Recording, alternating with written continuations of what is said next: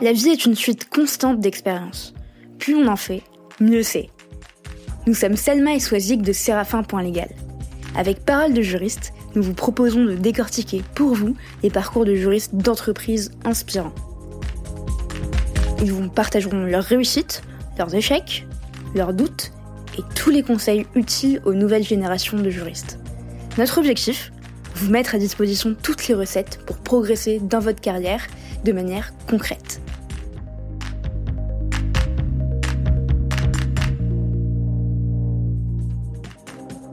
83% des juristes se disent insatisfaits de leur processus contractuel et j'imagine que certains d'entre vous en font partie. Oui, vous qui m'écoutez. Vous qui en avez marre des tâches chronophages et fastidieuses sans aucune valeur ajoutée. Vous qui n'arrivez pas à retrouver certains contrats éparpillés dans les fichiers ou les ordinateurs de vos collègues. Vous qui rappelez pour la vingtième fois à Pierre de l'équipe commerciale que c'est bien vous qui êtes en charge des contrats liés aux achats indirects ou encore vous qui avez été informé la veille pour le lendemain de l'échéance d'un contrat et qui n'avez pas pu le gérer aussi bien que vous le souhaitiez.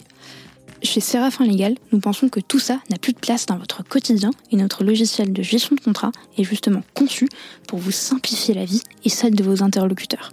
Pour en savoir plus, n'hésitez pas à nous contacter. Nous vous avons laissé toutes les infos en description d'épisode. Bonne écoute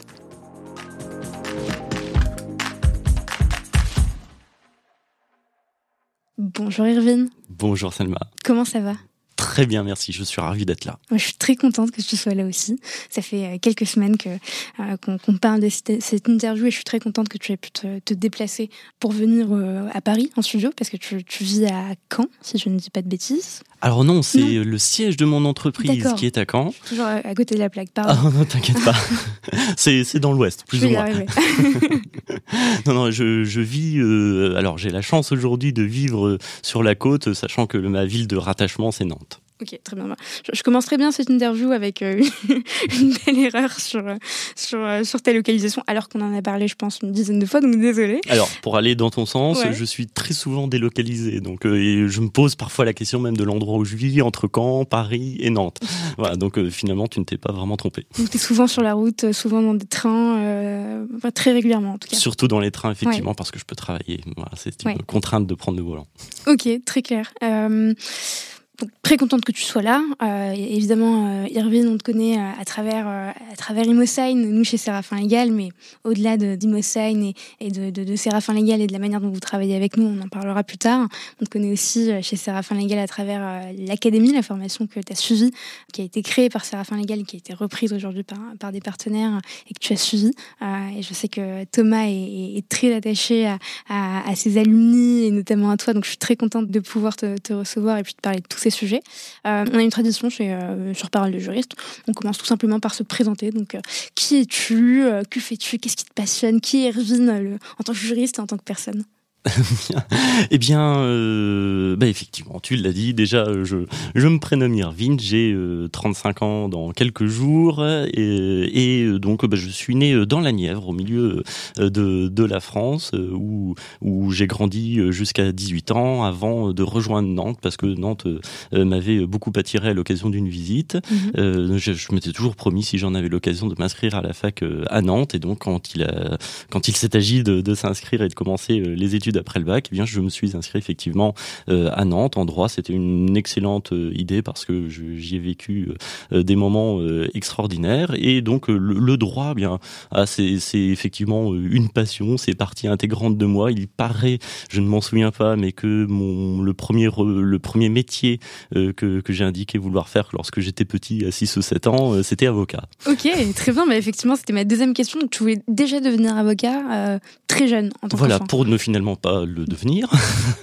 mais effectivement, c'était, c'était, euh, je, je, je, je, ne sais pas pourquoi j'ai toujours eu, en tout cas, euh, la passion euh, de, de, la règle, avec un, un fort, une forte sensibilité au sentiment d'injustice mmh. également. Et voilà, les, les, règles et cette notion de justice m'ont plu depuis depuis tout petit. Et finalement, j'ai toujours essayé dans la vie quotidienne de rattacher des activités au droit, notamment en devenant arbitre arbitre de football. Mais oui, et oui, on en avait parlé et ça m'avait fasciné. Déjà, il y a plusieurs choses qui m'ont fasciné quand on avait échangé, toi et moi. C'est effectivement ta, passion pour, pour le droit, ta manière d'en parler. On sentait vraiment dans tes yeux que, que, étais, enfin, que tu es passionné par, par ton métier, par ce que tu pratiques. et puis, arbitre de foot. Enfin, comment ça s'est fait? C'est dingue. Moi qui suis passionné de foot, j'ai envie d'en savoir plus. Eh bien, ah bah, le, plus terrible, c'est que moi, je ne suis pas passionné de foot. Mais oui. Qu'est-ce qui t'a amené sur un terrain? Qu'est-ce qui s'est passé? Eh bien, en, fait, c'est l'environnement familial. Parce que pour le coup, j'étais dans une famille euh, qui aimait beaucoup le foot. Et euh, bah voilà, c'est un peu cette idée de, de compromis, euh, de réussir à être dans, dans, dans, bah, dans, dans cette vie sociale, de, à m'intégrer à mon environnement, tout en faisant ce que j'aime, ce que j'apprécie. Là, en l'occurrence, c'était voilà, j'ai toujours aimé cette notion de, règles, de règles, d'équité, de, justice. et il y avait dans ma famille des, des invétérés. donc finalement, j'ai lié, les deux et je me suis dit que arbitre de football, ça me permettrait d'exercer cette passion dans un environnement familial qui était, qui était le mien. Donc comment ça se passait les week-ends? On regardait la Ligue 1 à la maison, samedi, dimanche. Euh, toi, t'étais pas nécessairement toujours euh, très présent sur le canapé familial pour regarder les matchs. Tu t'es dit bon bah voilà pour pour m'intégrer, euh, je vais faire plaisir à papa ou à maman, j'en sais rien, et, et, à mes frères ou à mes sœurs, et donc je vais je vais leur montrer que moi aussi je peux je peux m'intéresser à ça à travers ma ma passion pour la règle. C'est ça, de, de, manière très naturelle, sans, sans, sans y penser, sans avoir conscientisé tout cela, mais oui, effectivement, c'est ce qui s'est passé. Et, et, comment comment ils ont réagi quand tu quand tu leur as enfin tu leur as annoncé que tu allais devenir arbitre, que tu allais allais découvrir ça ou comment comment ça s'est passé? Oui, ça s'est fait par une rencontre justement autour d'un terrain de foot euh, avec euh, avec ma, ma, ma, famille du coup qui qui, qui s'y trouvait. Mhm. Euh, la rencontre d'un ancien arbitre. On a discuté. Je lui ai dit ah mais voilà, je j'aurais bien voulu devenir devenir arbitre et puis il m'a dit oh bah tiens si tu veux bah, je t'inscris. On a des cours qui vont bientôt commencer. Je t'inscris. Ça s'est fait aussi simplement que ça et j'ai beaucoup beaucoup apprécié quant à la à la réaction de de, de ma famille. je je pense qu'il y avait une certaine inquiétude. Mais il connaît rien. Qu'est-ce qu'il va aller faire sur un terrain Oui, oui, Puis euh, il y, a, toujours euh, cette image qui, d'ailleurs, qui, n'est qui, pas une image tronquée, mais mhm. cette image euh, de, l'arbitre qui potentiellement peut être molesté ou, bousculé un petit peu sur, sur, sur les terrains. Donc il y avait une, petite inquiétude par rapport à ça. Surtout dans les compétitions amateurs. C'était des compétitions amateurs C'était des compétitions amateurs. amateurs. Je pense, oui. On, on, vérifiera. et euh, donc oui, oui, euh, c'était au niveau district mm. et ligue, et puis en jeune évidemment, puisque puisque j'ai commencé à 13 ans. Et, alors, qu'est-ce que ça t'a appris sur euh, sur la manière de, de gérer deux parties dans une position qui est totalement neutre? L'arbitrage, on, on m'a dit que l'arbitrage, en particulier dans le football, était une école de la vie. Et alors, c'est ô combien vrai? Ce qui est extraordinaire, c'est que c'est la concentration de plein d'émotions, de plein de situations qu'on peut retrouver dans la vie quotidienne dans un match de 90 minutes, avec un petit peu avant, un petit peu après, mais, mais globalement c'est ça. Et, et, donc on apprend énormément de l'humain. Lorsqu'on est au milieu du terrain, il va falloir savoir à quel moment aller immédiatement sur une faute pour empêcher, pour apaiser tout le monde. Il va falloir détecter quels sont les joueurs sur lesquels on peut s'appuyer parce qu'ils sont particulièrement raisonnables et qu'ils sont entendus par leurs collègues, et voir quels joueurs sur lesquels il va falloir euh, justement euh, être particulièrement attentif et, euh, et un petit peu sévère justement pour faire en sorte justement qu'il reste jusqu'au bout et qu'on n'est pas euh, qu'on n'est pas à l'exclure. Il y a cela, il y a aussi l'appréciation de l'environnement. C'est et euh, on est très jeune aussi confronté à ce que l'humanité peut avoir de de, de, de plus noir. Hein. J'ai eu euh, des alors que j'avais 14 15 ans, on, on a on a parfois des parents, les parents des joueurs qui sont autour du terrain et qui qui, qui menacent de mort le gamin que j'étais quoi, comme comme comme c'est arrivé à tous mes collègues. Avec des mots très fleuri, c'est ça Voilà, c'est ça. Ben encore les insultes, c'est c'est le plus mignon. Oui. voilà, quand quand quand il commence à y avoir des, des, des, menaces, euh, des menaces physiques, des menaces de, de mort, euh, etc. Là, euh, voilà, c'est c'est quelque chose d'autre. Et donc on, on, apprend on apprend énormément, à, la fois dans le meilleur et à la fois dans le pire. Il y a la solitude, cette immense solitude de, de, de l'arbitre qui qui est au milieu, et en même temps aussi cette immense solidarité dans la famille des arbitres, mm. notamment dans dans l'association l'Union nationale des arbitres de, football que, que, je salue d'ailleurs, parce que voilà, c'était c'est vraiment ce qui permet justement aux, arbitres de, se retrouver et de mhm. vaincre cette solitude. Et, et, c'est hyper intéressant ce que tu dis parce que je, je, me suis retrouvée il y a quelques semaines, quelques mois, à écouter des, des interviews, des émissions, des témoignages, notamment des podcasts de, de d'anciens ou d'actuels arbitres professionnels mhm. qui, en plus de leur activité d'arbitre, exercent une, activité de, coach en entreprise euh, et de formation. Et effectivement, ils disent exactement la même chose que toi, que c'est effectivement l'école de la vie, l'école, enfin, que, et que qu'un terrain de foot, c'est un peu comme une entreprise finalement, et qu'il y a plein d'enseignements qu'on peut reproduire euh, sur un terrain, enfin, qu'on voit sur un terrain qu'on peut reproduire en entreprise. J'ai vu il y a très peu de temps euh, des, des, un article qui m'a passionné sur la gestion de crise par, euh, les, par, euh, par les juristes. L'arbitrage le, le, de, de, football apprend énormément mm. en termes de, de, de, gestion de crise, effectivement, de, de, relations humaines, de détection de, de quelque chose mm-hmm. qui, qui fonctionne ou quelque chose qui fonctionne pas. Et pour clôturer cette parenthèse foot, parce que je pense que certains de nos auditeurs sont pas passionnés, passionnés de foot et on en parle un peu trop sur ce podcast, euh, qu'est-ce que tu penses de, du fait d'écouter ce que les arbitres disent pendant le match C'est un débat qui est actuellement dans le monde du foot. Est-ce que, euh, comme dans le rugby, est-ce qu'on devrait écouter les échanges entre joueurs et arbitres?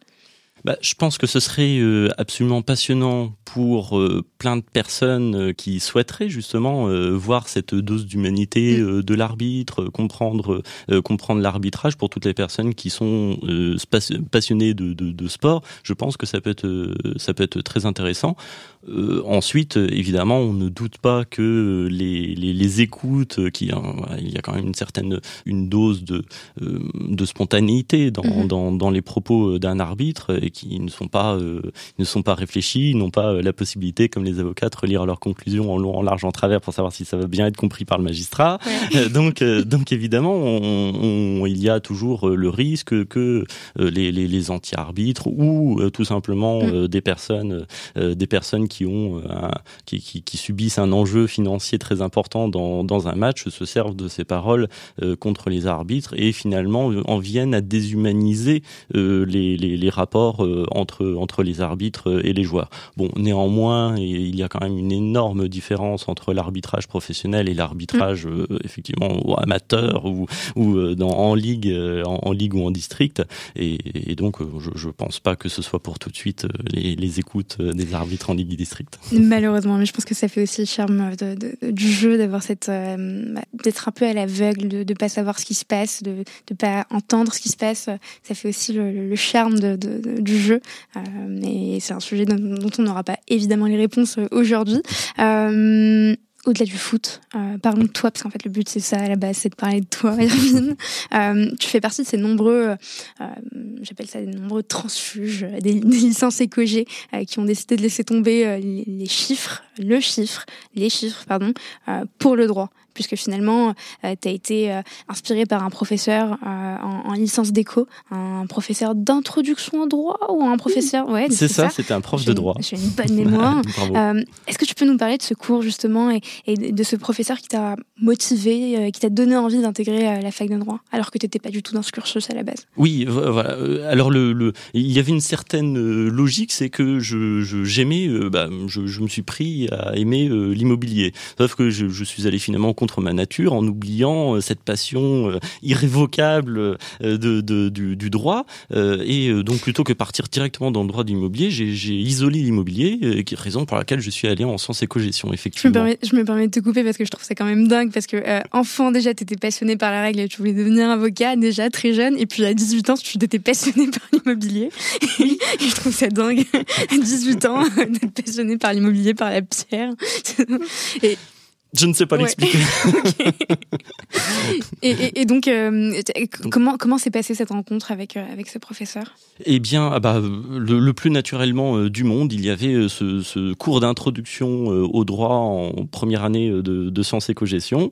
et bah, je, je, c'est terrible d'ailleurs parce que je ne connais même pas son nom, je peux même pas le remercier. Il faudra quand même que que, je recherche à l'occasion. Chez Emmanuel Voilà, c'est ça, exactement. il faudra que je cherche à le retrouver parce que il a, bah, il, il m'a, il a mis le doigt finalement sur sur ma passion. Il a révélé cette, cette, passion que j'avais tout simplement par des cours qui étaient de, très grande qualité. L'introduction au droit, c'était aussi une partie constitutionnelle, la, politique au sens de, gestion de, la cité m'attire beaucoup.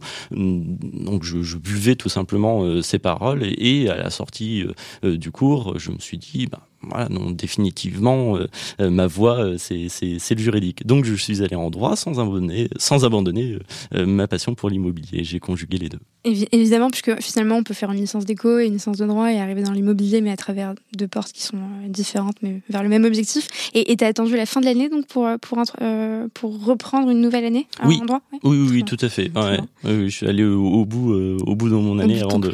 voilà. Très bien. Et, et, donc, tu nous le disais tout à l'heure, tu as commencé tes études de de droit à la fac de Nantes. Euh, et ensuite, tu es parti faire un échange à, Madrid. Pour ensuite revenir en France, toujours à Nantes, et, et pour te spécialiser en droit des opérations immobilières, toujours l'immobilier. Donc c'est un master qui venait euh, tout juste de se créer. Euh, et il y a deux choses, moi, qui m'intéressent particulièrement dans cette étape de ton parcours. C'est que euh, tu me disais que tu étais allé voir euh, ton, ton, professeur, Jean-Marc Lemasson.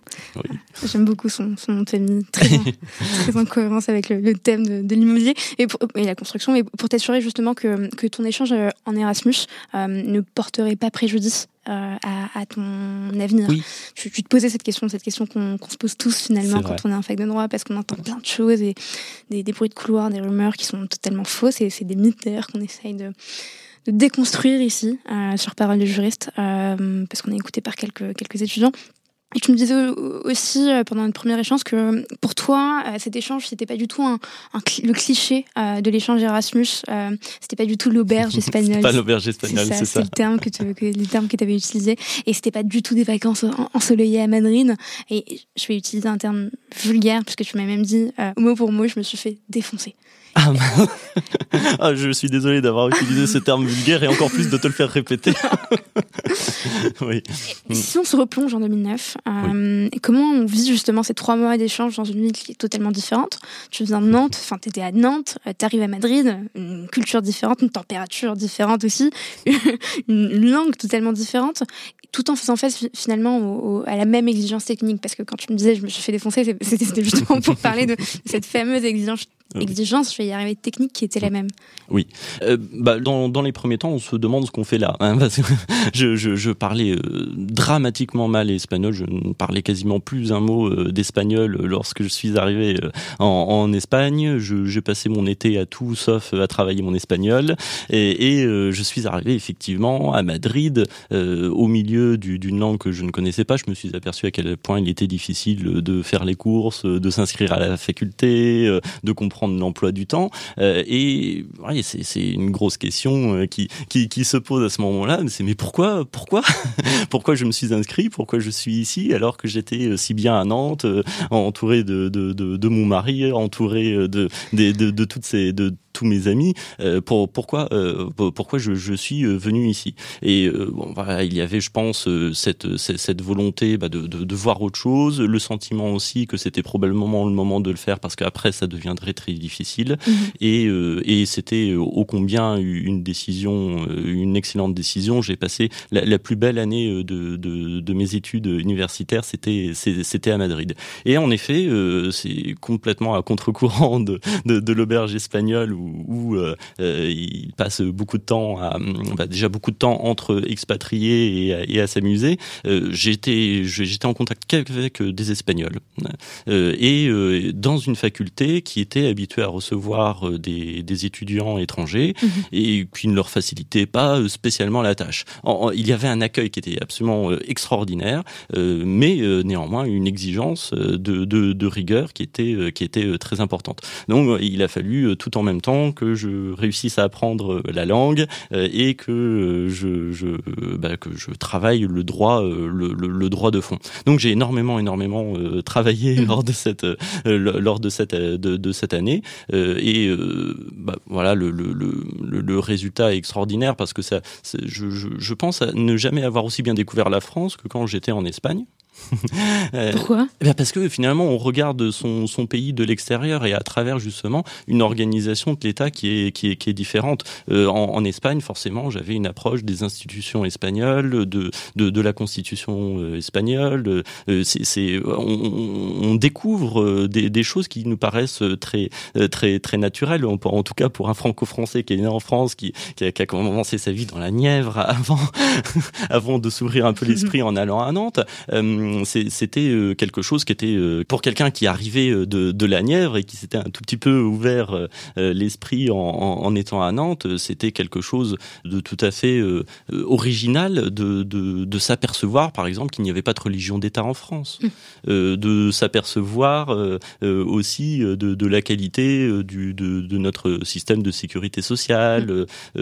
et, et, également d'avoir une sorte de responsabilité parce que les Espagnols euh, nous voient alors non seulement comme euh, des amants et des amantes extraordinaires. Alors ça c'est très clairement on a vraiment cette réputation.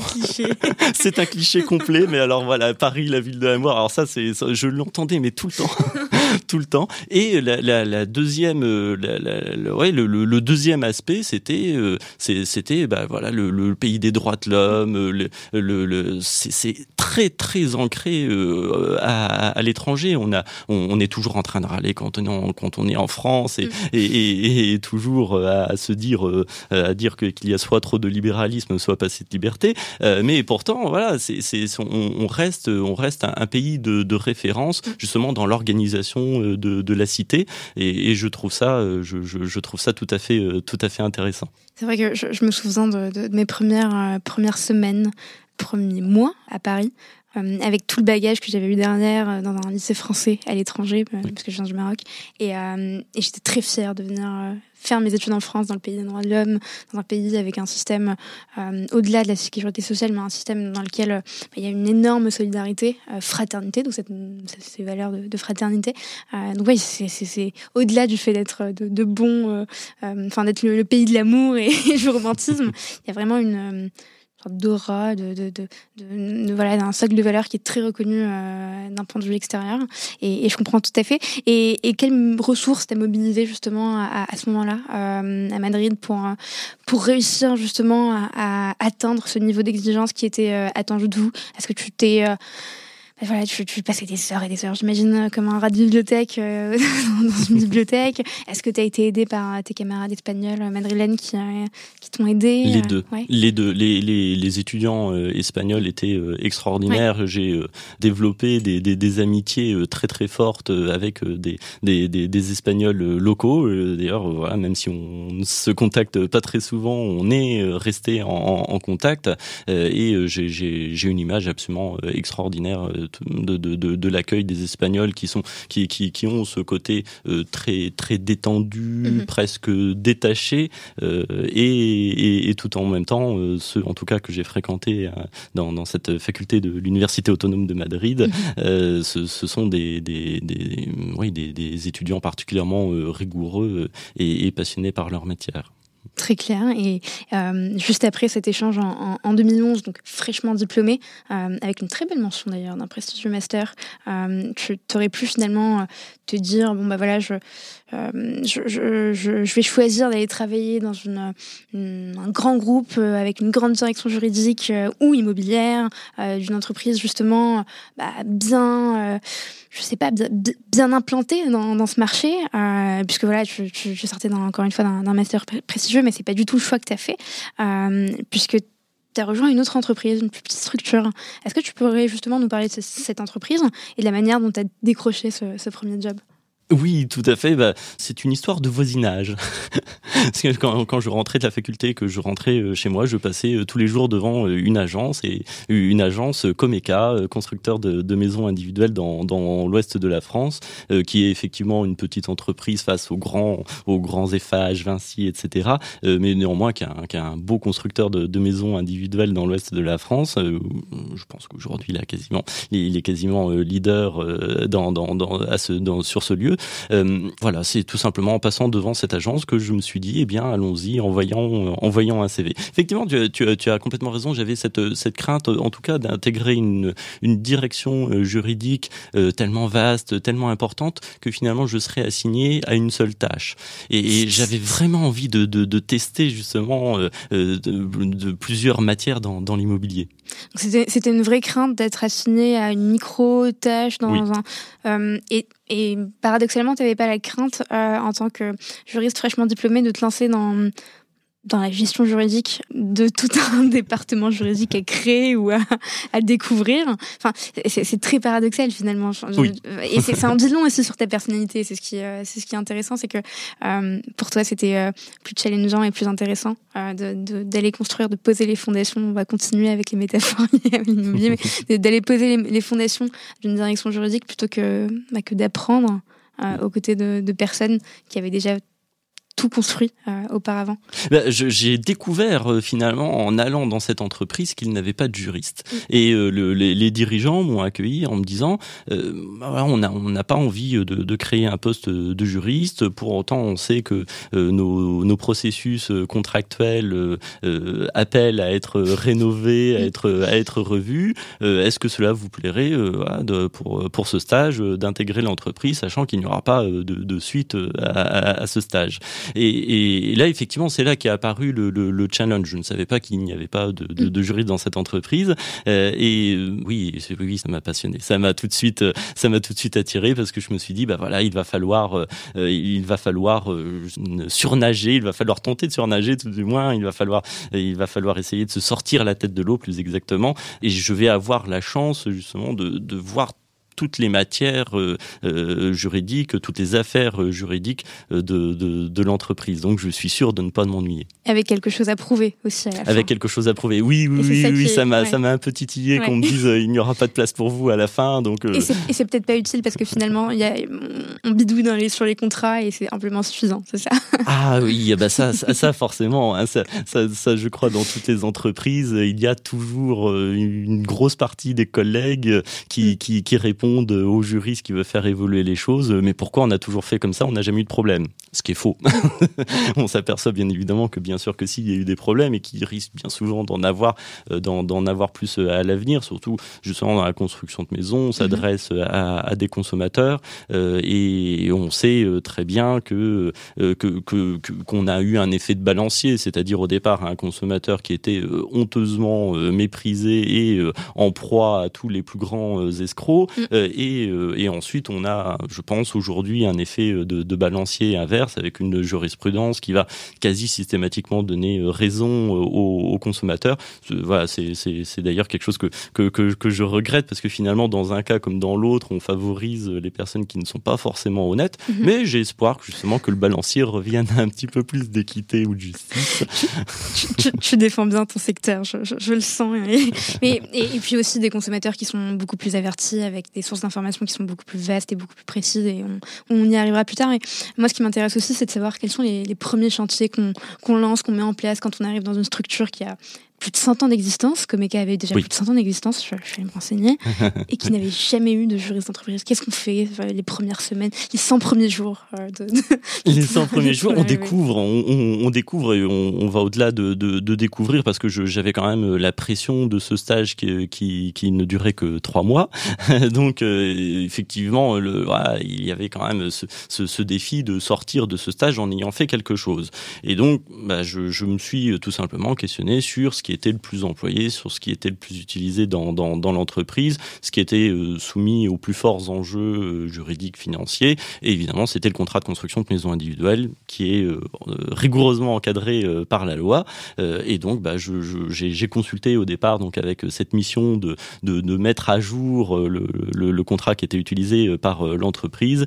Et au bout de quelques jours, je suis allé voir les deux associés, Bruno Nemsgaard et Jérôme Gravelot, pour, pour leur dire est-ce qu'on pourrait pas repartir de zéro tout simplement Et alors, quelle, était euh, leur réaction? euh, ils, ils, ont été inquiets. ils ont été inquiets. ils ont été inquiets. Mais bah, par contre, voilà, on est. Euh, je, je, me suis lancé dans, dans, dans cette écriture et là, c'était la première expérience de confrontation de la pratique avec le droit. Et je pense pas qu'il y ait, enfin, voilà, le, contrat de construction de maison individuelle, le CCMI comme on l'appelle, mmh. est, particulièrement euh, euh, théorique euh, dans, dans, dans, le droit alors qu'il doit être très il doit avoir des conséquences extrêmement pratiques. Mhm. Donc il y, a une, une dichotomie euh, gigantesque entre la pratique euh, du CCMI et ça, ça, la, théorie juridique, l'encadrement que le législateur a voulu mettre en place. Et là c'était vraiment très intéressant cette tension justement pour moi je voilà, je sortais de, de la faculté de droit et je j'étais sûr de mon fait d'un point de vue d'un point de vue théorique donc voilà j'étais sûr de moi je me suis présenté tout tout, victorieux avec euh, ce, contrat euh, que je considérais comme euh, tout à fait valable juridiquement. Et la première réaction des, associés et de, Larissa Geoffrino, qui est, qui est aujourd'hui la, DGA, c'était de dire mais on ne peut pas faire ça, on ne peut pas écrire ça, on ne peut pas faire ça, voilà. Donc, donc il a fallu finalement, en ayant pensé peut-être au bout d'un mois, un mois et demi grand maximum, avoir rénové avoir réécrit ce contrat. Je l'ai réécrit une seconde fois, cette fois-ci pour le faire correspondre au, procédé, de l'entreprise. Et je me suis aperçu évidemment que c'était plus passionnant. Et à la réalité du terrain, et justement, on va, on va arriver aussi au CCMI parce que tu en as fait le, sujet de ta thèse, euh, il me semble. Et et ce qui m'intéresse aussi, c'est, t'en parlais, tu disais, bah voilà, je sors de la fac euh, avec euh, euh, une manière de penser qui est très théorique et justement, bah voilà, je, me suis pris un, une sorte de premier bâche de, la part de, mon président. Et la DGA qui, qui m'ont expliqué que, que c'était pas du tout adapté aux pratiques de l'entreprise. Euh, est-ce qu'il y avait aussi une notion qui était liée à, à l'âge? Parce que finalement, tu devais avoir 24-25 ans à cette époque, dans 25-26 Non, c'était. Ouais, 24-25. 24-25. tu arrives sur un sujet qui est pas du tout attendu et pas du tout considéré comme euh, nécessaire au sein de l'entreprise. Et tu fais, j'imagine, euh, face à des personnes qui ont plusieurs années d'expérience. Mmh. Euh, je ne sais pas si c'est un milieu où la moyenne d'âge est plutôt élevée ou pas, euh, mais en tout cas, j'imagine que tes collaborateurs. J'étais le plus jeune. Voilà. en tout cas, tu étais le plus jeune. De l'entreprise.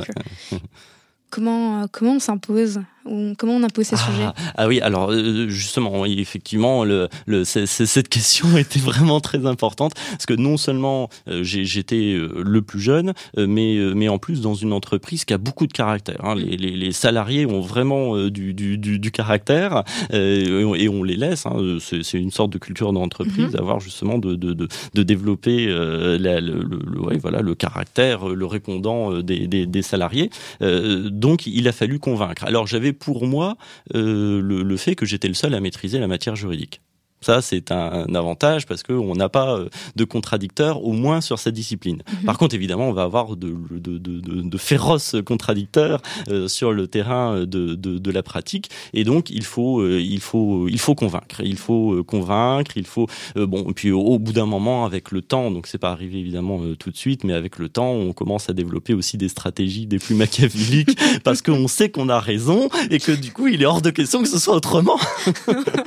voilà. Et donc, du coup bah, on, essaie, on trouve des compromis pendant un certain temps, mhm. et puis ensuite on réussit euh, à mettre en place un certain nombre de stratégies pour faire aboutir le, projet. Et le, ce qui, ce qui, ce qui était systématique, c'est que les, les, les, ceux qui, qui, refusaient avec le plus de véhémence les évolutions devenaient ensuite les premiers défenseurs des évolutions qui avaient eu lieu en disant à quel point elles étaient bien. Et dès qu'on voulait les retoucher, eh bien ils se, ils se remettaient euh, en, sur la défense pour empêcher ce, type d'évolution. C'était le changement qui les, qui faisait peur. C'est le changement, oui. Le, le, alors la, construction, les constructeurs de, de, maisons individuelles sont, sont, sont, très particuliers pour ça parce qu'ils sont souvent à la pointe de, de la technologie sur toutes les tout, tout ce qui est construction, mhm. euh, sur sur euh, toutes les toutes les normes. Ils sont ils sont souvent même ceux qui inspirent euh, les, les, les, évolutions de, de normes. par contre, ils ont une organisation extrêmement traditionnelle de, de, de l'entreprise traditionnelle, peut-être même un petit peu un petit peu ancienne, ça peut venir aussi euh, du, du fait que c'est vraiment un, marché de niche. C'est vraiment une, une profession euh, très particulière qui n'a aucun rapport avec les promoteurs immobiliers. Mm. Qui voilà, donc, euh, donc donc voilà, je pense qu'ils sont un petit peu isolés et que ça, ça crée cette organisation très très traditionnelle de, de l'entreprise. Il faut les convaincre que, que, que les évolutions sur leur organisation d'entreprise est, est importante. Et c'est ce que tu as fini par par faire et réussir justement à à, atteindre comme objectif avec tes 24, 24 années, tes quelques années de, tes, quelques mois même d'expérience au sein de l'entreprise. et c'est une belle réussite. Et justement, on en parlait tout à l'heure, tu disais le CCMI était, est un contrat hyper important dans, dans ce milieu-là, dans le monde de la construction de maisons individuelles. et tu as, choisi d'en faire le sujet de ta thèse tant mieux. C'est un très bon choix. C'est presque imposé à moi ce sujet. il s'est imposé à toi et puis tu l'as pris à bras le corps et, tu l'as traité d'un point de vue théorique. Euh, mais moi, ce qui m'intéresse aussi, c'est de savoir pourquoi tu n'as pas tenté également bah, d'en faire un sujet peut-être un peu plus euh, un peu plus, un peu plus pratique, même au-delà de pratique. Euh, pourquoi ne pas avoir tenté de, de regrouper les différents acteurs de ce secteur pour mener des, des actions euh, auprès du, du, législateur? Parce que quand on discutait ensemble, toi et moi, tu me disais, euh, c'est un contrat qui, euh, qui est tellement complexe, c'est ça, si je ne me trompe pas, tellement complexe et qui implique tellement d'enjeux et qui implique tellement de nœuds aussi mhm. dans certaines situations. et en fait, on le met à disposition de personnes qui ne sont pas aptes finalement à l'utiliser. Parce que finalement, toutes les personnes qu'on a reçues sur ce podcast, qui euh, ont comme spécialité le contrat ou pas d'ailleurs, euh, nous ont expliqué que qu'un contrat c'était des règles du jeu et qu'il fallait faire en sorte que ce soit clair pour tout le monde. Oui. C'est pas du tout le cas. Voilà, voilà, c'est ça exactement. C'est, c'est, il y a eu une énorme différence entre ce que voulait faire le législateur, mhm. c'est-à-dire euh, informer toutes les parties et créer une. Il avait cette volonté hein, de, de, créer une situation équitable, et on s'aperçoit effectivement qu'il a complètement, complètement échoué sur sur ce point. Mais sur, sur la la partie, en tout cas, euh, des, recherches sur euh, sur la thèse, c'était une thèse qui était très pratique, hein, qui, qui, partait évidemment. J'étais évidemment soumis aux, règles universitaires de l'écriture, c'est ce qui était euh, très intéressant. Mais mais j'avais absolument voulu en faire une thèse pratique, et alors mhm. d'autant plus que c'était une thèse que je réalisais avec une convention CIFRE, et donc une thèse qui était réalisée en, en, entreprise, et il y avait cette partie universitaire qui était absolument passionnante sur sur sur les, des, des recherches théoriques et puis euh, son, son application ou son applicabilité euh, dans le, dans, dans le monde de la construction de maisons. Parce que si, si, si un CCMI, si un contrat pour, qui a pour but de construire une maison euh, n'est pas pratique, c'est assez, c'est assez terrible. Et effectivement, c'est ce qui se passe. C'est que ce, ce, ce contrat n'est pas pratique. Et il y a, c'est ce que j'ai essayé en tout cas de démontrer dans ma thèse, c'est qu'il y a une différence gigantesque entre ce qu'on voulait faire de ce contrat et mmh ce qu'il réalise euh, sur, le, sur, le terrain. Les, constructeurs de maisons euh, ont aussi une certaine, euh, un, sentiment ambivalent par rapport à ce CCMI. Parce que le CCMI, c'est ce qui a créé leur profession. C'est ce qui leur a permis de se distinguer des entreprises générales du bâtiment ou euh, des, des maîtres d'œuvre qui ne vont pas prendre en charge la, la, la globalité de la construction euh, de, de, la maison et qui ne vont pas s'engager à une obligation de résultat sur la construction de la maison. Okay. Donc euh, finalement, ces, ces, ces, ces, constructeurs doivent leur existence au CCMI et en particulier à la garantie de livraison, c'est-à-dire l'assurance avec un, un, établissement extérieur, l'assurance mhm. pour le consommateur d'avoir une maison. Mhm. Voilà, donc c'est à la fois évidemment un, un, un outil de protection euh, de, des citoyens, du consommateur, mais c'est aussi euh, un argument commercial pour, euh, pour le constructeur. Donc le, constructeur sait qu'il doit son existence au CCMI. Par contre, il doit en, vérité, véritablement son existence à cette garantie de livraison qui a professionnalisé le secteur, mais par contre, le, contrat en lui-même comporte de, des, des, défaillances qui sont absolument, absolument terribles, avec effectivement des, des informations qui sont beaucoup trop importantes et un un projet qui est figé beaucoup trop tôt. Par exemple, un, consommateur, euh, normalement, que lorsqu'il signe euh, le CCMI, mhm. euh, il doit connaître l'emplacement d'une prise de, de, la prise électrique dans, dans la cuisine. Il va devoir connaître le revêtement du sol et de, du, du, plafond et des murs. Mhm. et donc évidemment, quand, quand le consommateur s'engage, aujourd'hui c'est pas le cas. C'est alors c'est une obligation dans le CCMI, c'est une obligation légale. Mais en pratique, euh, quand dans le cadre de la conception et du, du entre guillemets du design de la maison, euh, c'est des choses qui sont pas établies en, amont? Eh bien non, bien non parce que euh, bah, imagine-toi Selma, tu veux faire construire une maison. Très bien, fais-moi rêver. tu sors de Paris, je te le conseille en tout cas. Dans la Nièvre. bah, par exemple, dans la Nièvre, exactement. Là, tu vas trouver du terrain à bâtir, et pour pas cher en plus, et, et donc tu veux faire construire cette maison. Mhm. Donc tu vas euh, évidemment euh, commencer avant de trouver le, le, le, terrain, tu vas commencer à t'adresser à un constructeur. Pourquoi? Mhm. Parce que tu connais pas les règles d'urbanisme. Toi, tu as un projet en tête avec un certain nombre de chambres, avec une certaine architecture. Tu n'es pas sûr que cette architecture et que la, la, taille de la maison va être mhm. adaptée au terrain que tu choisis. Donc, il faut que tu sois assisté à ce stade par ce constructeur qui va te dire, bah oui, effectivement, l'orientation ici est bonne pour le respect des règles thermiques. Au niveau de l'urbanisme, ça fonctionne, euh, tout, tout va bien très bien, eh bien, et je, je contracte euh, avec vous, euh, et donc je vais contracter le, le contrat de construction de maison individuelle mhm. avec un prix de la maison qui est qui est forfaitaire. Donc ça, c'est un gros avantage pour toi, c'est-à-dire que tu sais au centime près mhm. combien va te coûter euh, ta maison. Si tu additionnes cela au prix du terrain, tu as une visibilité financière excellente sur ton mhm. projet de construction. Ça, ce sont les aspects vraiment sympathiques du, du CCMI.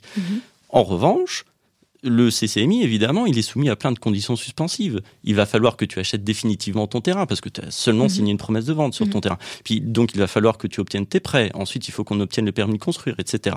Donc finalement, ton projet va commencer dans 12, dans 18 mois euh, à, à, se construire. On ne parle pas de la fin. De...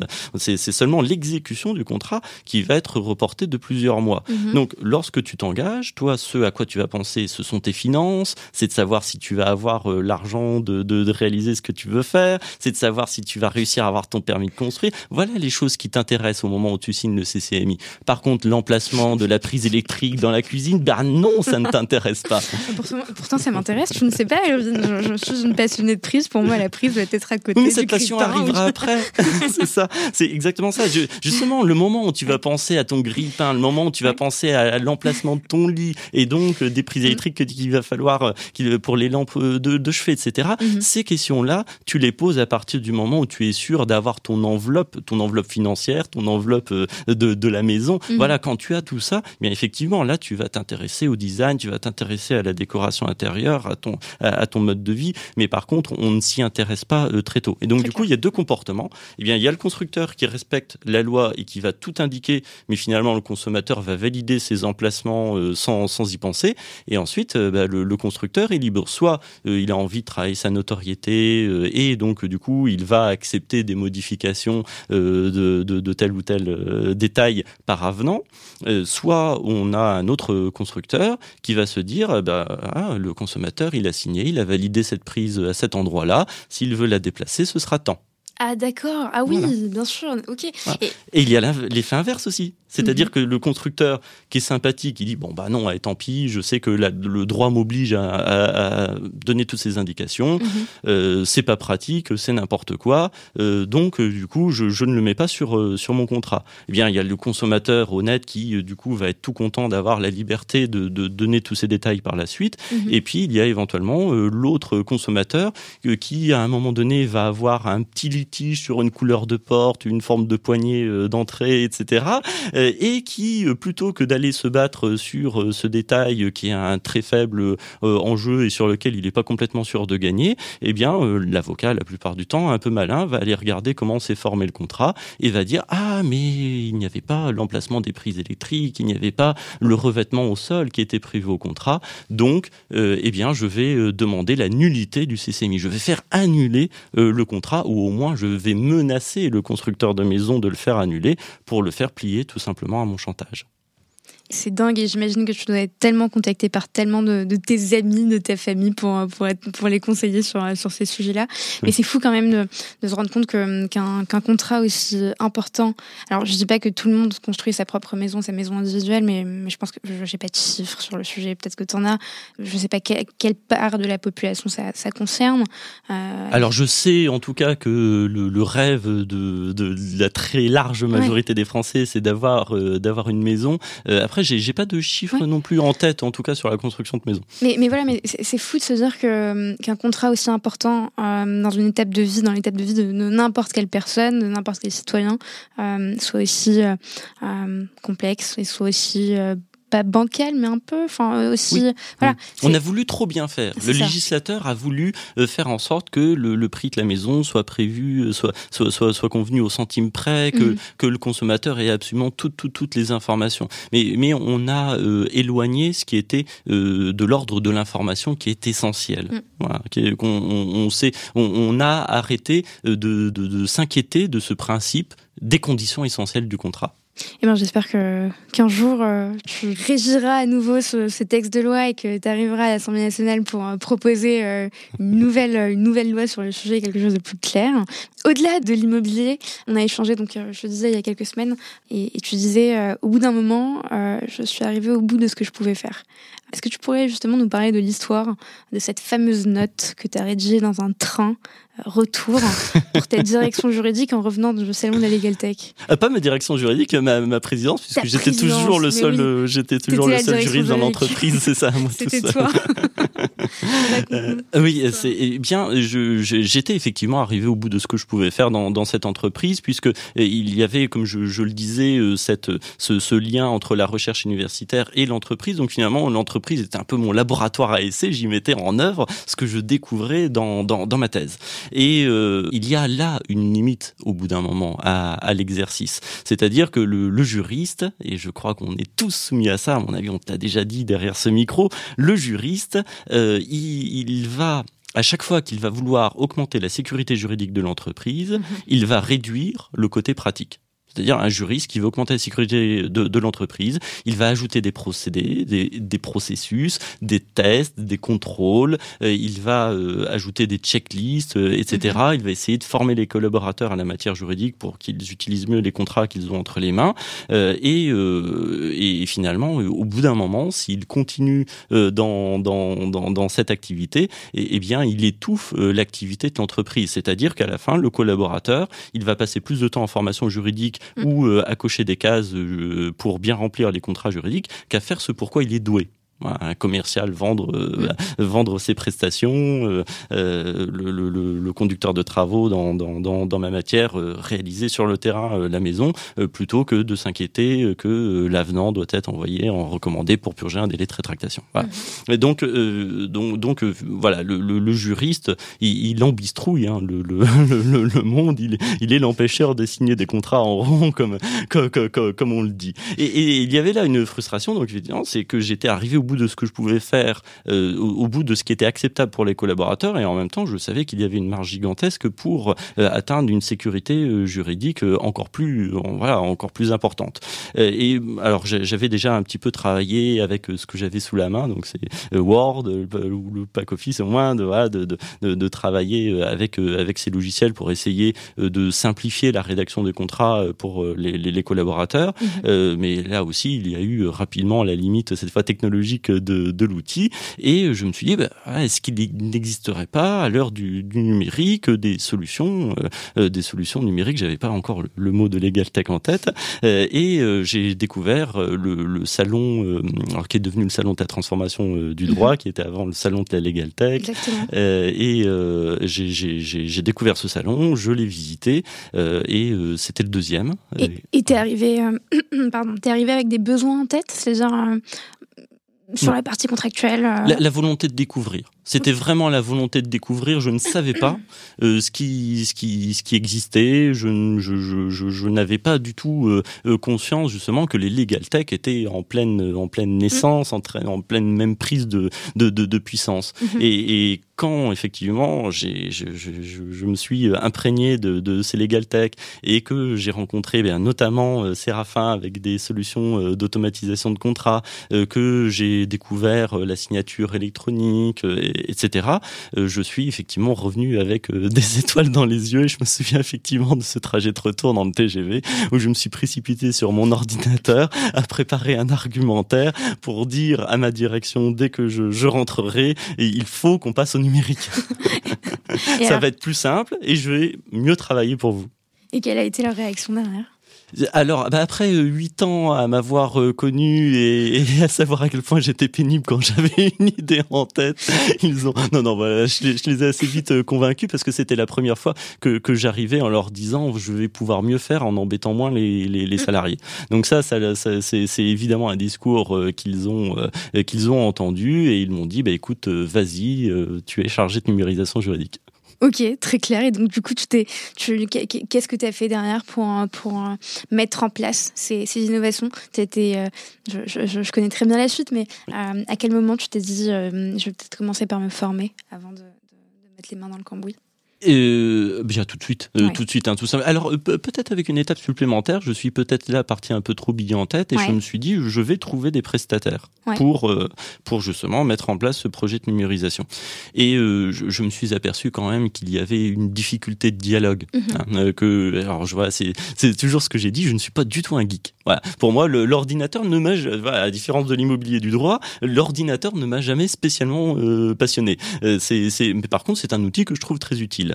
Et, donc finalement, je me suis tourné vers le numérique pour l'utilité du numérique plus que pour euh, la magie de, de l'appareil.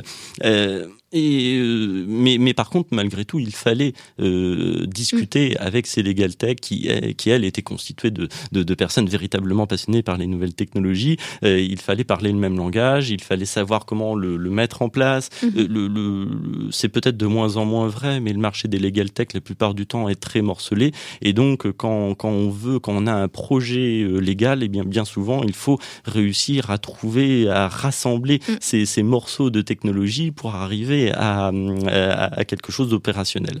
Et, et, et c'est là que s'est fait ressentir effectivement ce besoin de, de formation et où j'ai découvert euh, Séraphin avec son bootcamp euh, estival. C'était euh, deux semaines, deux semaines tout à fait extraordinaires que j'ai passées. C'était absolument formidable. J'ai adoré ce moment. Deux semaines effectivement rue Notre-Dame-des-Victoires, il me semble. C'est ça, exactement. Dans, les anciens locaux où tu as pu justement suivre cette formation. Et, et c'est ce que tu me disais effectivement la dernière fois, mais c'est fou parce que de nombreuses personnes dans, dans le milieu juridique se disent euh, il faut être euh, geek. Oui. Euh, plus, plus, plus, pour mener des projets innovants ce qui, ce qui est totalement faux. Euh, et on nous fait souvent croire que, en fait, il faut avoir des compétences euh, techniques, euh, des hard skills euh, extrêmement poussées, alors qu'en fait, euh, au départ, il faut surtout du bon sens et de la connaissance métier, ce, que, ce que tu as, et, et, ce que tu avais, ce que tu as d'ailleurs, évidemment, encore aujourd'hui. Et... J'espère. et, tu me disais, il y avait une difficulté de compréhension avec, avec les prestataires, et, évidemment, euh, je pense qu'on partage le, même, le même avis, surtout, surtout aujourd'hui, étant donné que tu es passé côté, côté euh, prestataire, mais euh, côté éditeur de logiciel. Mais c'est de la responsabilité de l'éditeur de logiciel de se, d'être de faire comprendre finalement de, son client. Et donc c'est à lui de mobiliser des ressources, d'être empathique, de, de recruter des équipes qui, qui aient justement cette connaissance métier et qui puissent répondre, enfin très clairement euh, et comprendre très clairement, très rapidement les, les besoins du client. Euh, Au-delà de ça, quel conseil justement tu donnerais à ces juristes euh, d'entreprise qui nous écoutent, euh, qui ont des, pro des, projets en tête et des besoins auxquels ils ont déjà trouvé des solutions, mais qui se disent en fait, je n'arrive pas à passer le cap de l'action parce que je ne suis pas compétent ou je suis pas compétente et, je, je suis pas je suis pas du tout tech et je suis pas les ou je suis pas X ou je suis pas Y alors qu'en fait si oui, euh, eh ben, je, je, je, ne sais pas si je vais pouvoir faire une réponse parce que en fait, c'est presque ça. Non, mais c'est un résumé qui est absolument mm. excellent, celui que tu viens de faire. C'est qu'en fait, si. Mm. Et il n'y a pas beaucoup plus de réponses à apporter. C'est-à-dire que tous les juristes ont une méthode euh, intellectuelle, une méthode de, de, de construction euh, qui est celle du numérique. Voilà. C'est notamment en termes d'automatisation de contrats. Euh, si ça plus ça égale ça. Voilà. On a euh, en tête le syllogisme juridique.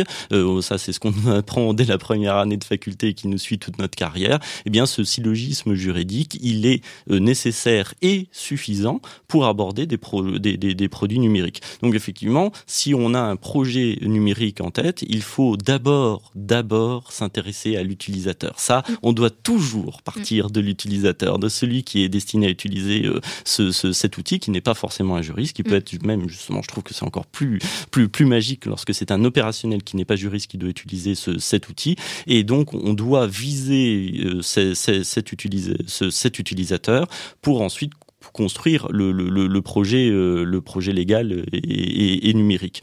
Et, et donc, euh, c'est là où effectivement on va avoir un besoin de formation qui est plus euh, destiné à savoir ce qui existe comme technologie, parce qu'on les a pas tous en tête, mhm. à savoir aussi, euh, effectivement, savoir quand même un petit peu dialoguer avec euh, tous ces professionnels qui, qui, qui, qui sont euh, dans, dans la technique. Euh, et une fois qu'on qu'on a le dialogue et qu'on sait ce qui peut être développé sur le terrain, ensuite on peut réussir justement à, à monter ce projet. Exactement, et, et, et peut-être aussi rappeler que Euh, tout part de, la connaissance euh, métier, de la connaissance du besoin de, son client interne, euh, plus qu'autre chose. et, effectivement, je pense qu'on on, peut parfois se, prendre la tête sur, en se disant, mais en fait, la, la, meilleure manière de faire, ou en tout cas la, la meilleure, la manière dont procèdent pardon, certaines personnes, c'est telle manière. Donc en fait, il faut que je suive ces canons, ces codes, parce que si je suis pas du tout ce, cette trame, en fait, je, je suis peut-être à côté de la plaque, alors qu'en fait, il n'y a pas une seule manière de, faire.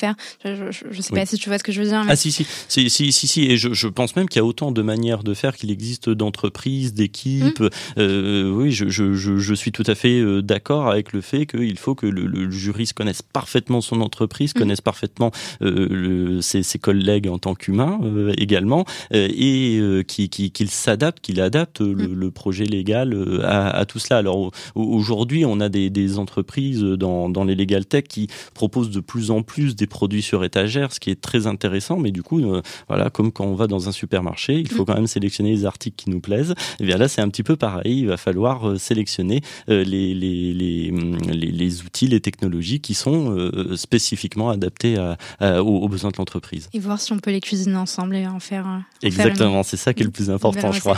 ça, Exactement. Et ça, c'est tout le sujet des intégrations qui, qui est effectivement hyper important juillet 2019, tu rejoins Imosign. Imosign, évidemment, tout le monde connaît, c'est la solution digitale euh, complète des professionnels de l'immobilier. Donc, tu gardes ton cap et tu restes dans l'immobilier. Euh, depuis tes 18 ans, c'était ton objectif et tu es encore et c'est très bien. Euh, Imosign, c'est une entreprise canaise cette fois-ci, je ne me trompe pas. Tu ne te trompes pas. Yes voisin de Lucine d'ailleurs, euh, euh, et qu'on connaît très bien d'ailleurs, euh, nous chez Séraphin Légal, Imosine, étant donné que vous êtes des clients, aujourd'hui même des, partenaires. Est-ce que tu pourrais déjà nous raconter dans un premier temps comment tu as rejoint l'équipe? Il me semble qu'il y a aussi encore une fois une anecdote. Hein. oui. Des anecdotes avec toi, bah, oui, bah, c'est, j'étais dans cette démarche de, de, numérisation pour la société Comeka, et comme je te l'ai dit, bah, je, j'ai commencé à mhm. contacter de potentiels partenaires pour mettre en place ce, projet. Euh, et donc, j'ai contacté la société Imosagne pour la partie euh, signature euh, électronique. Et j'ai exposé mon projet à celui qui est bah, au, dirigeant, mhm. à Vincent Quetil, le, le, fondateur de, de, cette société. je lui ai exposé mon projet. Alors, c'est sur lui directement que je suis tombé parce qu'à l'époque, l'entreprise était toute petite et qu'il était le seul à avoir la casquette, la casquette à la fois de CEO et, et, de commercial. Et bah, il, il m'a tout de suite dit, mais il faut qu'on se rencontre. Voilà. Donc, euh, donc euh, on a fini euh, effectivement par trouver un, moment pour se rencontrer. Mhm. je lui ai exposé le projet qui était celui de, de, de l'entreprise et il y a quelque chose effectivement qui s'est passé, c'est-à-dire que eux étaient vraiment sur. alors j'aime bien utiliser du latin et des notions romaines pour parler de nouvelles technologies, j'adore ça. donc ils étaient sur l'instrumentum du contrat. voilà, le, le, le, moment où on acte le contrat, évidemment, ils étaient sur la signature, c'est le, le, moment où euh, le contrat est mhm. conclu. Par contre, ils n'intervenaient pas du tout sur le contrat en lui-même, qui pouvait être un PDF téléchargé par euh, le, le client. Et euh, moi, mon, mon, mon projet, c'était euh, non seulement d'être sur cette signature, mais aussi d'être sur le négocium du contrat, donc sa rédaction et, et euh, sa négociation avec le client. Et, et, et, euh, ben, il s'est dit que pour le futur de son entreprise, il fallait remonter cette chaîne contractuelle et avoir un outil de, de, de rédaction. Donc c'est comme ça effectivement que je, je, suis allé voir la larme à l'œil mes anciens, mes anciens, ben, mes anciens employeurs ou ceux qui allaient le devenir. Euh, pour, euh, pour présenter ma, ma démission, j'ai toujours d'excellentes relations avec cette entreprise que je porte toujours dans mon cœur. Et ça s'entend. Oui, c'est voilà, voilà. Et, et, et, donc j'ai rejoint cette cette société Imosagne que que, que j'aime très différemment mais tout autant et, et, avec cette jonction, ce qui, est, qui était qui était drôle parce que cette jonction qui s'est faite assez rafin légal. Mon premier jour de travail Imosagne. C'était mon premier jour de formation du bootcamp estival à Séraphin. Une très belle manière de commencer un nouveau, un, nouveau poste, euh, d'entrer en poste que de commencer une formation euh, totalement dédiée justement au secteur d'activité dans lequel tu allais travailler parce qu'il te fallait aussi euh, ces fameuses compétences tech et ça, ça prenait encore plus sens. Voilà, c'était indispensable évidemment et, pour moi. Euh, et, du coup, Vincent a fait une double transformation, une transformation à la fois sur euh, euh, Kameka et, et, à la fois sur une nouvelle embauche ou finalement il a dû choisir entre l'embauche et, un projet chez Kameka Ah, il, a assez vite choisi l'embauche. Ouais, assez vite choisi l'embauche. Puis il y a quelque chose qui a, qui a, collé et on a eu envie de travailler ensemble. Et c'est fou, mais ça fait partie finalement de, ces rencontres incroyables qu'on peut avoir comme ça avec ah des personnes. Ouais. Et t'en parles aussi avec beaucoup de, euh, beaucoup de passion et un peu d'émotion. Je, je, je, le sens. Ah oui, oui, tout à fait. Ah euh, Est-ce que justement tu peux aussi nous dire euh, quelles sont les, les, missions, le quotidien et tes challenges en tant que directeur juridique chez, chez aujourd'hui? Eh bien, alors il me, il change énormément hein, de ce qui était euh, mes challenges à, à Comeka. Euh, aujourd'hui, euh, le challenge, c'est à la fois la stratégie juridique de l'entreprise en tant que service support, puisque mhm. l'entreprise c'est a énormément grandi. On a aujourd'hui plus de 50 salariés, donc il y a évidemment des besoins juridiques qui, qui sont ceux de toutes les entreprises, et il y a l'aspect production. C'est ça qui change énormément, c'est que je ne suis plus dans cette position euh, du juriste qui empêche les autres de, de, vendre. Je suis plus dans la position du juriste qui permet euh, de vendre, c'est-à-dire qu'on vend un produit juridique. Mmh. C'est très évident. Et donc, euh, bah, mon, mon travail, c'est effectivement de gérer cette partie de, de, de la stratégie juridique de, de l'entreprise et de gérer le produit légal de, de cette entreprise avec deux, deux aspects plus évidents que les autres. C'est la conformité numérique, mhm. s'assurer que, euh, ce que ce qui est en train d'être mis en place par le, les développeurs euh, corresponde à, à, la loi, se conforme à la loi, voire euh, permettre de mieux à nos clients de mieux respecter la loi. ça c'est le, le, premier aspect, vraiment la conformité. et l'autre partie, c'est la rédaction contractuelle. donc c'est assister nos clients, créer un cheminement contractuel pour notre client professionnel de l'immobilier pour la partie Immosagne, euh, afin que ces, ces actes soient euh, bah, plus facilement, plus rapidement euh, rédigés mhm. et en ayant à la fois une plus grande, une plus grande sécurité juridique. C'est passionnant parce que finalement, le, juriste trouve toute sa place dans une tech étant donné que le produit est purement juridique. et c'est une question que j'ai posée à Diane à parenthèse de, de, de Usain, à Grégoire Anquier aussi, qui est chez Data Legal Drive. Mais euh, peut-être tu as partiellement répondu, mais euh, qu'est-ce que ça change justement en termes de positionnement d'être juriste euh, dans une entreprise où le produit est purement juridique, en termes de posture pour le juriste d'entreprise? Eh bien, bah, c'est à la fois. C'est le rêve de tout juriste d'entreprise. je ne sais pas. Alors, euh, oui, c'est les rêves de tout juriste d'entreprise euh, de se dire qu'on va euh, participer vraiment à la production, on va participer à ce qui fait gagner de, de, de, de l'argent à l'entreprise. Mhm. Et on n'est plus un centre de coût, on est un centre de profit. Ça, je pense que c'est le rêve de, beaucoup de juristes. Et par contre, il y a évidemment la responsabilité qui va, qui, qui va en face, mhm. qui est celle de se dire qu'il y a des clients qui vont utiliser des contrats, des solutions. Euh, juridique, euh, c'est c'est c'est c'est voilà, c'est c'est leur gagne-pain, leur gagne-pain pardon qu'il y a mm. derrière euh, tous ces contrats, leur responsabilité qui peut être civile, qui peut être aussi pénale. Donc il, il faut pas il faut pas se tromper. Non, clairement pas. Très clair. Et, et on, disait aussi il y a quelques minutes, vous faites partie de nos clients chez Séraphin oui. Legal, fait partie de sur, nos clients. Justement sur la partie rédaction contractuelle. Sur la partie rédaction contractuelle, puisque vous utilisez notre API. Euh, on va quand même définir ce que c'est qu'une API. Euh, une API, c'est une interface de programmation euh, d'application en français. Et finalement, c'est une interface logicielle finalement qui permet de connecter un logiciel A avec un logiciel B et de transférer, d'échanger des données ou des fonctionnalités. C'est un peu vulgairement, euh, très sommairement la, définition d'une API, d'une API un peu plus clairement. Euh, ça peut être au service de ses workflows en interne, euh, c'est-à-dire on peut donner comme exemple euh, la signature d'un contrat qui déclenche euh, l'envoi d'une facture euh, à un client sur un, à un moment donné, ou bien au service d'une application comme chez vous, chez ImoSign, où finalement on intègre des blocs de fonctionnalités au sein de son application euh, pour répondre à des besoins de son client. Donc, typiquement, chez ImoSign, c'est euh, éditer, créer des contrats, générer automatiquement des contrats, les automatiser. Euh, et ça peut être, par exemple, suivre des échéances ou voilà, choisir les fonctionnalités qui nous intéressent et les intégrer à certains moments du workflow de l'application. Est-ce que tu pourrais nous expliquer justement quels étaient les besoins que vous aviez eus au départ et quels usages vous en faites aujourd'hui? Donc euh, le, besoin, c'était celui d'avoir cette fonctionnalité euh, qui allait nous permettre de robotiser des, contrats. Euh, donc nous, nous sommes, nous arrivons avec la matière, la matière juridique, c'est-à-dire que nous allons constituer les contrats immobiliers. J'ai j'ai une équipe qui qui va travailler justement sur la constitution de, de, ces contrats. Mhm. on se met en lien évidemment avec des maîtres de conférences, avec des avocats qui sont spécialistes afin de nous assurer que toutes les clauses que nous prévoyons euh, sont euh, les bonnes clauses d'une part, et puis d'autre part qu'elles s'organisent bien, bien entre elles. Et euh, ben, Séraphin, c'est la musique. Voilà, c'est c'est la musique du, du, du contrat. C'est ce que voilà, on fournit la partition et euh, Séraphin va mettre en musique cette partition pour faire en sorte que nos clients euh, puissent, à partir d'un questionnaire qui est, qui est intuitif, qui est interactif, qu'ils puissent renseigner la situation euh, juridique qui existe en utilisant leur jargon, en mm. utilisant euh, les, les, les mots qu'ils comprennent, pour que ensuite se rédige automatiquement un contrat qui soit parfaitement adapté à, leur situation. Et comment c'était fait auparavant euh, Avant, avant Séraphin, c'était fait à la mano? Avant Séraphin, c'était les modèles euh, mhm. dont nos clients disposaient en, en interne.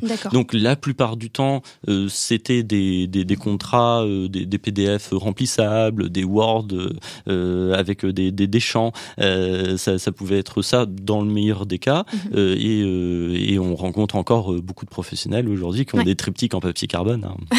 ah non, je te promets. ok, d'accord.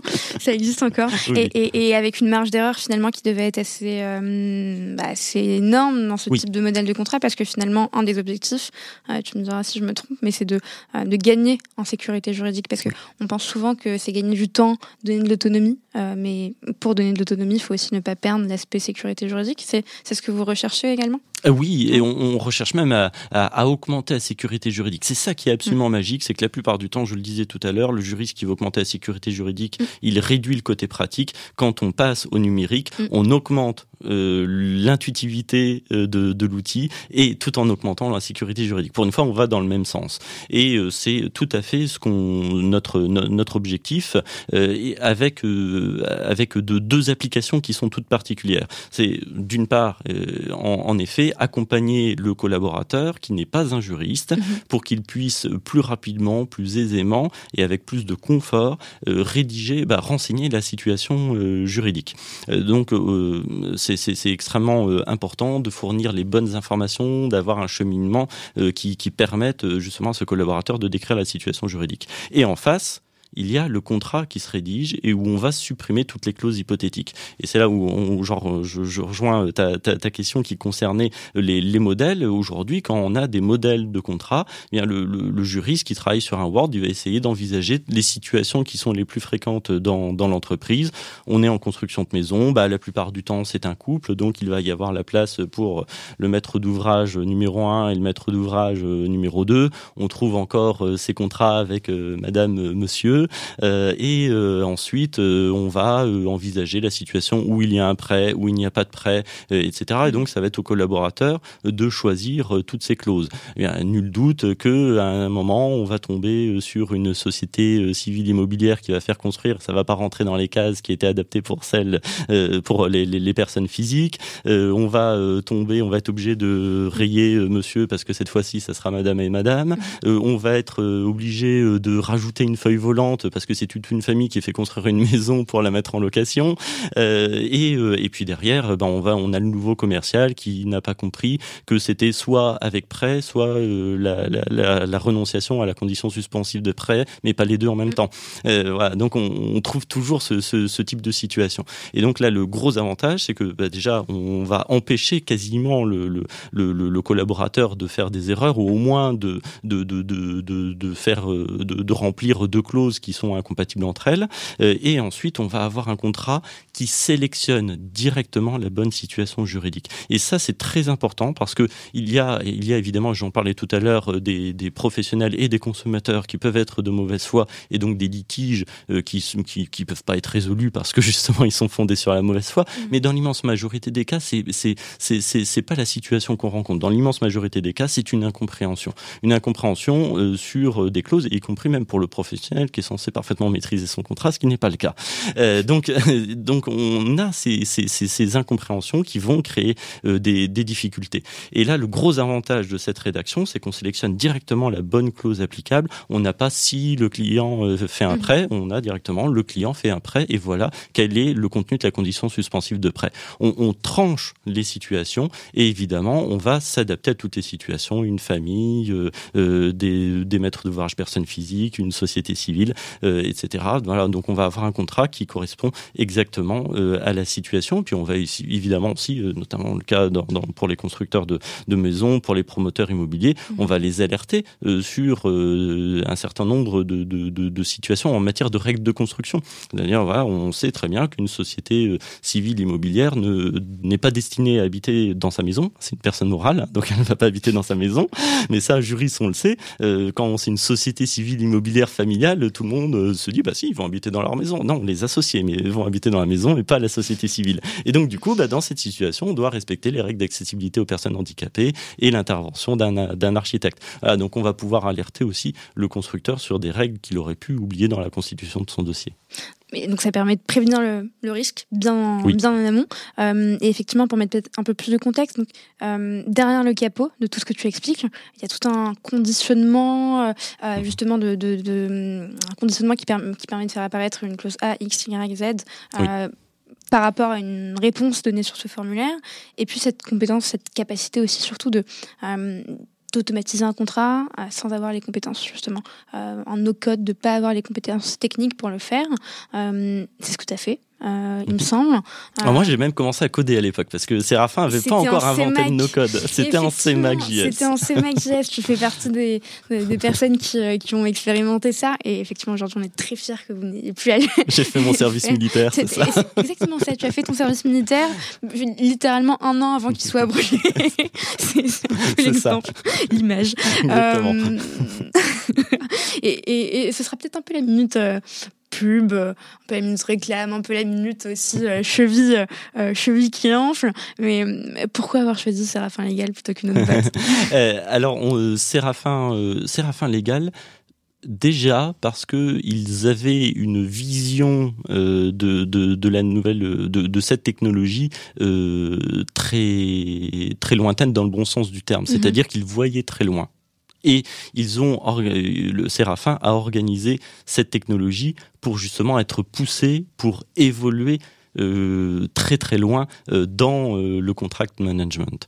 Et donc ça, c'était particulièrement intéressant pour nous parce qu'on s'est dit, avec cette fonctionnalité, on va pouvoir mettre en place des, des, des, des, outils particulièrement pertinents pour nos clients dans le long terme. Mhm. Voilà, ça va être une relation de long terme. On va pouvoir travailler ensemble pour créer des outils particulièrement euh, adaptés à notre à notre clientèle. Donc ça, voilà, c'est vraiment la raison euh, qui nous a euh, la première raison qui nous a conduite vers vers vers Séraphin, au-delà aussi de, des relations humaines que que que, que j'ai pu développer avec Thomas mm. Saint-Aubin et Pierre Lavigne, mm. qui qui voilà, ce, ce, ce, sont des garçons qui sont absolument passionnés et, mm. et, et adorables, et, enfin voilà, avec lesquels avec lesquels j'aime travailler, une véritable simulation intellectuelle. Je, j'espère qu'elle est réciproque, mais en tout cas c'est le cas, ça me stimule énormément. Et, et donc voilà, et donc, donc euh, du, voilà, on, travaille, on travaille bien ensemble, donc évidemment ça, ça a largement euh, contribué au choix, au choix de Séraphin, et puis évidemment euh, bah, l'outil d'automatisation en, en lui-même. Donc je, je le disais à mm. l'époque, je, je, ne connaissais pas le no-code, mais aujourd'hui mes juristes qui, qui qui code, j'allais dire, non, qui robotise euh, les contrats euh, sont particulièrement euh, heureux de ne pas avoir à intervenir sur les lignes de code. Totalement. Et puis ce qu'on ce qu'on oublie, encore une fois, c'est pas pour jeter des fleurs sur, sur Séraphin Légal, mais la partie API est très rare euh, sur les logiciels de gestion de contrat. Euh, c'est très rare de. Enfin, C'était indispensable. C'était indispensable. On peut utiliser un logiciel de gestion de contrat en SaaS ou, mhm. euh, développer sa propre plateforme sur mesure, mais de là à pouvoir avoir une solution qui est totalement apaisée, c'est c'est pas très courant. et c'est ce que nous disent justement nos clients et ils sont contents qu'on puisse leur fournir cette API. donc je pense qu'effectivement c'est aussi un, un, point hyper important et on est content, super content de pouvoir vous, vous le mettre à disposition. Et super content que tu n'aies plus à coder dans ces Mac.js euh, pour euh, automatiser tes contrats. Et ah, bravo, à, bravo à toute l'équipe produit euh, qui travaille encore sur, sur cet éditeur. Il y a encore plein de choses qui vont, qui vont continuer à venir et toujours en constante amélioration. Et effectivement, c'est ce que tu disais avec, quelqu'un comme Pierre, Julien, Thomas, qui ont vraiment une vision de produit à long terme et qui ont plein, plein, plein, plein, toujours plein d'idées. comment a été accueillie l'intégration de Séraphin Légal par vos clients? Ah bah, on a de très très très très bons retours euh, terrain, vraiment très bons. Euh, c'est-à-dire que dans, dans, il existe hein, des, des, des, systèmes qui permettent de rédiger des contrats immobiliers. Dans l'immense majorité des cas, c'est un remplissage de contrats euh, plus ou moins assistés. Mhm. Et bah, pour un agent immobilier, connaître de la situation fiscale du, de, de, de l'acquéreur ou du vendeur, eh bien c'est extrêmement extrêmement compliqué. Et donc il est beaucoup plus simple de poser une question directe euh, au, à l'agent immobilier, par exemple, mhm. euh, pour avoir directement la bonne clause juridique cette fois qui, qui, qui s'affiche. Donc le, le, la technologie, c'est ce système d'intelligence artificielle déterministe, euh, est, est, très bien accueilli. Alors justement, je viens d'utiliser le gros mot d'intelligence artificielle. On le dit jamais, on le dit jamais parce qu'on a peur justement d'inquiéter, d'inquiéter les, les, clients avec avec ce terme. Le, le la meilleure euh, démonstration qu'on puisse euh, avoir avec un client, c'est de le mettre en situation devant notre outil. Mhm. vous avez tel dossier, eh bien, essayez de remplir euh, le, contrat avec votre dossier. Et ça se fait tout seul. Mhm. Et là, là, on, voit que qu'il y a effectivement une petite étoile dans l'œil du client ou du prospect. Super, très clair. avant dernière question. Quels sont les challenges et les objectifs que, que tu voudrais réaliser, qu'on pourrait te souhaiter pour la suite de ta carrière? Waouh Boum C'est ça. Euh, bon, c'est c'est presque c'est presque un vœu. C'est c'est c'est de continuer à être à être stimulé, à continuer à avoir des challenges pour de toujours euh, ce, ce, quand même ce leitmotiv qui est de toujours rendre le droit plus accessible à ceux qui ne sont pas juristes. Mm. je, je, je ne supporte pas euh, cette c'est, la tour d'ivoire juridique dans dans dans laquelle une faible partie heureusement de, mm. de nos collègues peuvent s'enfermer. On ne peut pas considérer que le droit se suffit à lui-même et que ce n'est que l'affaire des juristes. Il faut euh, que, que, le droit euh, soit compris, soit accessible aux, citoyens, même s'il est complexe. Il faut au moins qu'on en comprenne euh, les, les, bases, parce que ça fait partie aussi de notre contrat social et ça fait partie de la raison pour laquelle on peut vivre ensemble. Génial, et comme tu nous l'as montré, comme tu nous l'as décrit, comme nous le disait Marc Mossé sur ce podcast, il faut aussi que dans l'autre sens, les juristes s'emparent des sujets qui ne sont pas du tout juridiques ou juridiques euh, pour euh, anticiper euh, des, sujets qui le seront plus tard. et c'est hyper important d'avoir aussi cette posture d'anticipation. on va passer aux quatre questions, aux quatre conseils d'Irvine Baron. C'est les quatre conseils de la fin. Donc je vais te poser quatre quatre questions du tac au tac et tu vas me répondre très rapidement. Est-ce que tu es prêt? Je vais tenter. Première question, si tu devais révolutionner un processus métier, quel serait-il? C'est ce qu'on fait au quotidien euh, à Imosagne, euh, c'est euh, de faire en sorte que le contrat soit utilisable par l'opérationnel qui n'est pas juriste, que cet opérationnel passe moins de temps et plus de confort pour la rédaction de ces contrats, toujours dans le sens de, de, la meilleure sécurité juridique de l'entreprise. Donc voilà, ce, ce processus métier, c'est essentiellement sur l'utilisation du contrat par le collaborateur. Très clair. Euh, deuxième question, quel est ton conseil numéro 1 pour bien collaborer avec ses clients internes? Euh, l'écoute, ah oui, vraiment euh, l'écoute, la découverte. Il faut, il faut comprendre leur, leur quotidien. On n'a pas besoin de maîtriser complètement euh, leur discipline, mais il faut en comprendre les bases mhm. et il faut comprendre leurs contraintes, leurs contraintes, leurs enjeux. jamais un collègue va nous dire mais tu nous embêtes avec tes questions. Ils ont tous envie de partager la, la, passion de leur métier. Ils mhm. ont tous envie de nous montrer ce qu'ils font et, et donc il faut être évidemment très curieux. Très clair. Troisième question, quels outils utilisez-vous au sein de la direction juridique d'Imosign euh, beaucoup. Alors, Séraphin, euh, la signature électronique, la lettre recommandée électronique. Euh, en gros, ça, ça tourne autour de, de, de, ces fonctionnalités. Et puis, évidemment, ensuite, toutes les, tous les systèmes de, de, de, de recherche mhm. juridique, où tout, va, ça va être LexisNexis, Dalloz, l'AMI, etc. Très clair.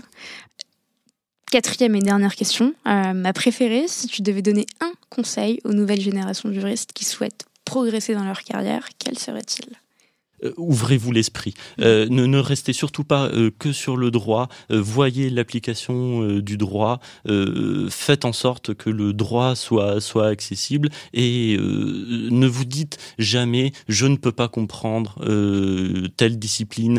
c'est trop compliqué. Non, c'est, c'est, ce, ce n'est pas le cas. Ce n'est pas vrai. il faut s'intéresser au, au, au, travail, à l'activité de toutes et tous pour réussir à avoir une stratégie juridique d'entreprise, c'est-à-dire une stratégie juridique qui soit adaptée à la structure dans laquelle on travaille un grand, grand, grand, grand merci à Irvine pour, pour ses conseils, pour ses mots. Et puis peut-être un, aussi un dernier conseil, euh, n'allez pas en Espagne, à Madrid pour, euh, pour, pour, un échange euh, congé sabbatique, ça ne sera pas le cas. C'était hyper, hyper intéressant de t'écouter. Tu es passionné par, par ce que tu fais et ça, ça rend l'échange d'autant plus agréable. donc merci beaucoup. C'était un grand plaisir, Selma. merci à toi. Et puis merci aussi de la part de toute l'équipe pour de, de justement de, mettre en avant euh, Séraphin Légal à chacune de, euh, chacune de tes prises de parole, euh, de, de, de, parler justement de ton expérience chez Séraphin avec autant d'enthousiasme et de, bienveillance. Et je ne me force jamais. Mais je, le sens et, c'est très bienveillant de ta part et c'est très sympa de ta part et on est très content de travailler avec vous. je te dis à très vite, à très bientôt parce que dans tous les cas, on est amené à se recroiser très régulièrement. L'équipe Imosign squatte de temps en temps les, les locaux de Séraphin. Ah bon, ça nous arrive. on, réfléchira peut-être à vous faire payer un loyer. On connaît, on devrait peut-être faire ça. Je rédigerai le contrat. Merci beaucoup. Merci à toi, Salma.